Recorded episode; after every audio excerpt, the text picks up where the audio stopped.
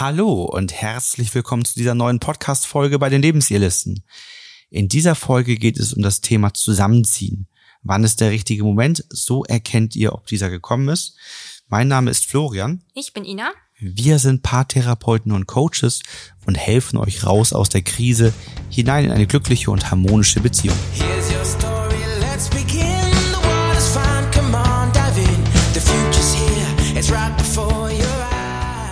Zusammenziehen ist für viele Paare eine aufregende Phase. Ist so der nächste Schritt in der Beziehung, der eigentlich, so denkt man ja, zusammenschweißen soll. Wir zeigen euch, woran ihr erkennt, dass für euch der richtige Moment für das Zusammenziehen gekommen ist. Also Zusammenziehen bedeutet ja eigentlich eine höhere Zugehörigkeit, ne? Genau. Also der Alltag ist ja eigentlich der Moment, wo man emotional sich nochmal stärker verbindet, weil man viele Routinen und Rituale, die man sich vielleicht selber vorher auch aufgebaut hat, teilt, wo man den anderen in, sag ich mal, auch nicht so schönen Situationen um sich hat. Ne, Vorher hat man sich so frisch geduscht, immer gedatet, alles ist supi, man war darauf vorbereitet. Ähm, vielleicht hat der andere mal bei einem übernachtet oder so, das gibt's natürlich auch. Aber ähm, es war noch nicht so der typische Alltag zusammen. Man kann sich besser zurückziehen, ne? Ja, Wenn man krank ist, seine Ruhe möchte. genau. Ja, es kann hinderlich und förderlich sein, ne? je nachdem, was halt so vorliegt äh, bei jedem Einzelnen und wie natürlich auch die Beziehung vorher schon gelaufen ist. Ne? Also das, was vorher schief gelaufen ist, wird sich vermutlich verstärken. Was vorher gut gelaufen ist, vielleicht auch. Ne? Allgemein kann man ja sagen, das Problem ist, dass es Unsicherheiten häufig gibt, ob man halt zusammenziehen sollte oder nicht. Und da gibt's halt unterschiedliche Gründe für diese Unsicherheiten. Einer ist natürlich auch so die Erfahrung, die ich mitbringe von vielleicht der letzten Partnerschaft. Wie war da so das Zusammenleben? War das eher so ein Next-Level-Schritt auf der Liste, zusammenzuziehen? Oder war das so, ja, das Ende der Beziehung eigentlich? Ja, weil der das Alltag dann einge Hm. eingekehrt ist. Was könnten noch für Gründe sein? Für Unsicherheiten? Es können prägende Erlebnisse aus der Kindheit sein. Mhm. Ne? Sei es nun, dass man allgemein Angst vor Umzügen hat oder mit Umzügen nicht gut zurechtkommt, ne, weil man als Kind zu oft umgezogen ist und immer so den Platz gewechselt hat. Gibt es ja verschiedene andere Dinge. Unsicherheit bezüglich der Beziehung kann eine Rolle spielen. Das hatte ich Mhm. auch vor einiger Zeit im Coaching.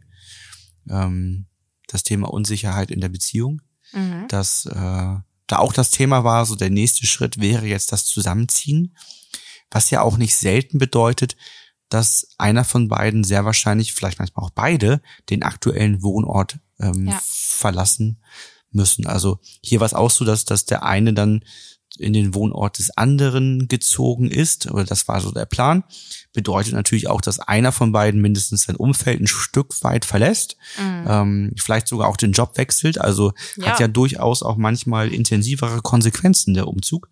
Und ähm, da gab es eben dann auch bezüglich der Beziehung Unsicherheiten, ähm, erste Verletzungen, die da waren, wo dann so jetzt die Frage aufkam, ist die Beziehung stabil genug, um jetzt diesen Umzug zu machen? Also sollte man so dieses Investment gehen oder nicht?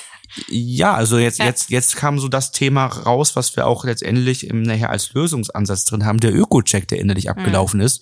Was sind die negativen Konsequenzen beim Umzug, die dann sich innerlich so auflisten? Neuer Job, Umfeld und so weiter, ne? Und, und also, also viele Dinge, die sich verändern. Und dann die Frage, ist die Beziehung stabil genug dafür? Also Mhm. ist das, ist das wirklich die richtige Beziehung, um diese negativen Konsequenzen auszuhalten oder, oder sie letztendlich zu tragen? Und deswegen gab es diese Unsicherheit. Ne? Ich hatte schon mal im Coaching auch das Thema Zusammenziehen. Da ging das eher um den Schwerpunkt, dass da das Gefühl im Zusammenziehen so eine gewisse Endlichkeit war. Also, dass man gesagt hat, so, okay, jetzt ziehen wir zusammen.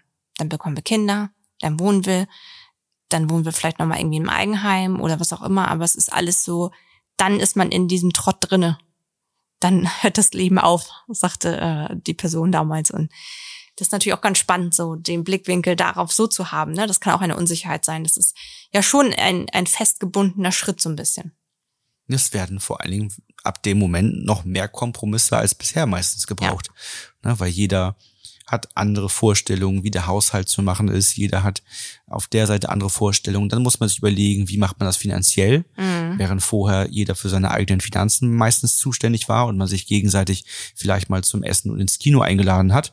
Ähm, so ist es jetzt auf einmal, dass man überlegt, wie führt man das zusammen? Nehmen wir ein gemeinsames Konto, hat jeder sein einzelnes Konto, führen wir ein Haushaltskonto für diese Dinge, wie, wie teilen wir das alles auf? Macht man das 50-50, macht man das anteilig nach äh, Gehältern ja. oder sowas? Mhm. Also wie, wie teilt man diese ganzen Dinge auf? Also da stellen sich ja meistens noch eine ganze Reihe von Mehrfragen, die entstehen beim Zusammenziehen, die es dann eben manchmal schwierig machen können. Und auch der, die Wohnung oder das Haus, in das man zieht, kann ja der erste Kompromisspunkt wieder sein, ne? Klar. wenn man da unterschiedliche Vorstellungen hat. allgemein ja so ein bisschen die Angst, dass man irgendwie nicht bereit ist und ähm, wenn man das macht, dass die Beziehung dann nicht mehr funktioniert. Also jetzt war das vielleicht alles ein bisschen safe, jeder hatte so seine eigene Wohnung und dass wenn man dann zusammenzieht, dass das dann bergab geht. Und dann entsteht häufig auch so eine Hilflosigkeit, vielleicht auch Verzweiflung, wenn man sich der Entscheidung nähert, weil das kann natürlich auch schnell bei dem anderen ähm, ein ungutes Gefühl machen, dass man da so eine Unsicherheit hat.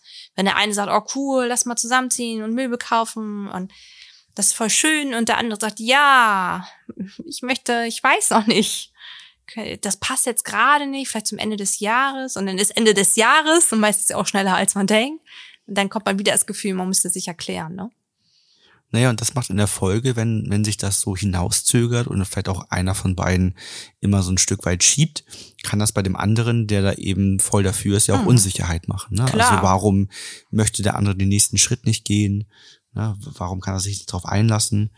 Ähm, und dann kann es eben ja auch passieren, und das war jetzt bei mir im Coaching auch der Fall, dass tatsächlich nachher eine Trennung als Überlegung im Raum steht, zu sagen, ist das denn überhaupt der richtige Partner, die richtige Partnerin, wenn ich mir solche Fragen Mhm. vor einem Zusammenziehen stelle und tatsächlich anfange abzuwägen, ob ich die negativen Konsequenzen, die entstehen, wenn ich meinen Ort hier verlasse, ähm, ob die es wert sind für die Beziehung. Also ist es dann überhaupt die richtige Beziehung? Also es können da noch intensivere Zweifel dann tatsächlich entstehen, bis hin, dass eben man vielleicht sich trennt. Ne?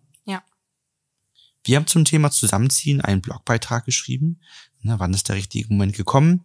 Und in diesem könnt ihr erfahren, warum das Zusammenziehen für Paare manchmal eine große Herausforderung darstellt und welche Probleme bzw. Folgen man häufig hat und wie man damit umgehen kann. Und auch in der nächsten Podcast-Folge beschäftigen wir uns nochmal mit dem Thema Zusammenziehen, nämlich wie kann so ein konkreter Ablauf aussehen, dass die Beziehung daran nicht kaputt geht. Der Lösungsansatz für eine vernünftige und fundierte Entscheidung ist bei uns der Öko-Check. Das ist so unser Tool, um nachhaltige Entscheidungen zu treffen, die stimmig sind, die negative Konsequenzen auch mit aufzeigen und beinhalten. Und da wollen wir einmal die vier Kernfragen und Schritte mit euch gemeinsam durchgehen.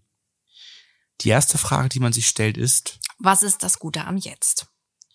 Da wird näher erläutert, was man an der jetzigen Situation, also wie die ganz aktuelle Lage ist, was daran gut ist.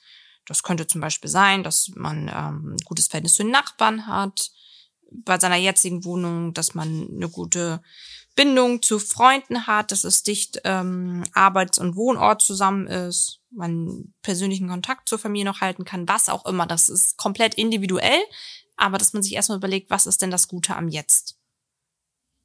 Dann ist die Frage, was muss getan, gelernt oder verändert werden, damit die Vorteile aus der Gegenwart erhalten bleiben. Also was, was kann man tun, damit diese Vorteile mitgenommen werden können? Das kann zum Beispiel sein, dass man lernt und vereinbart, wie man trotzdem seinen persönlichen Interessen nachgehen kann, wie man den Alltag gemeinsam so gestalten kann, dass es für beide stimmig ist, dass man proaktiv schaut, dass man neue ähm, Freunde, Nachbarn findet, mit denen man gerne Zeit verbringt und so weiter. Also was könnt ihr tun, lernen, verändern, damit die Vorteile erhalten bleiben? Und dann, wenn man das genauer sich anschaut und durchgeht, stellen viele fest, dass man für sehr, sehr viele Vorteile eine echte Lösung findet, die gut funktioniert. Aber es kann natürlich auch passieren, dass tatsächlich ein Vorteil zurückbleibt, für den man keine wirkliche Lösung findet. Zum Beispiel jetzt mit dem Arbeitsplatz, wenn man sagt, oh, ich habe jetzt einen kurzen Arbeitsweg. zum Beispiel oder Ja. einen einmaligen oder einen einmaligen Arbeitsplatz, den es so woanders nicht Genau. gibt, weil man vielleicht in einem ganz besonderen Unternehmen in Hamburg ist, was man vielleicht hier oben in Schleswig-Holstein auf dem Land so nicht findet. Dann könnte man vielleicht noch mal gewisse Umstände in Kauf nehmen, wie eine Anfahrt Remote-Arbeit, also auch da gibt es vielleicht wieder Lösungsansätze, aber man ist dann natürlich auch ein Stück weit in Abhängigkeit dann von dem Arbeitgeber und Klar. was der zulässt. Aber man merkt eben, das meiste kann man mitnehmen, aber es kann eben was übrig bleiben und das, was übrig bleibt, das ist eben das, was dann tatsächlich einfach ein, Vorteil ist, den man wahrscheinlich dann verliert. Dann wäre die dritte Frage, Was sind die negativen Konsequenzen, also die Risiken und Nachteile? Weil jede Entscheidung, die wir treffen, hat immer negative Konsequenzen. Und ähm, das könnte jetzt in dem Fall als Beispiel sein, dass halt man den Ort verlässt, wo die Freunde wohnen, ähm, dass man halt einen weiteren Arbeitsweg hat, dass man das Gefühl hat, man hat so ein bisschen den Verlust der Eigenständigkeit. Ähm, ja, verschiedenste Sachen einfach, was, was ganz persönlich eine negative Konsequenz ist. und das ist ja so wichtig, sich genau diesen Punkt gemeinsam und offen anzusehen, Mhm. denn die Dinge sind ja da, ob ich sie thematisiere oder nicht. Wenn ich sie nicht thematisiere, kann ich nicht vorbereitet sein. Ja. Und dann kommen die auf einmal auf mich zu und ich weiß nicht damit umzugehen und merke, dass die Entscheidung vielleicht doch nicht gut war, Zweifel.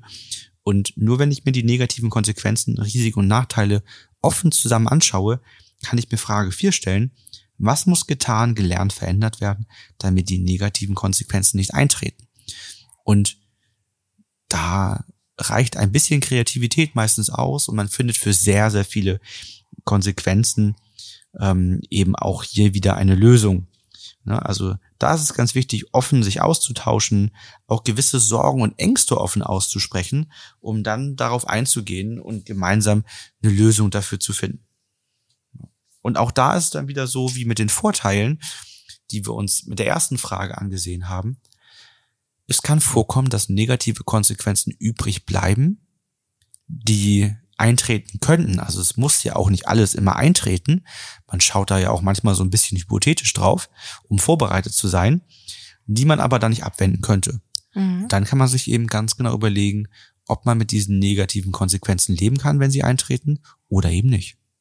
Ja, und ob man damit umgehen kann oder ob man sagt, das ist, ähm, wäre zu schlimm für einen, wenn diese eintreten würden. Und das ist dann sozusagen die erweiterte Pro- und Kontraliste, nochmal ganz anders gedacht.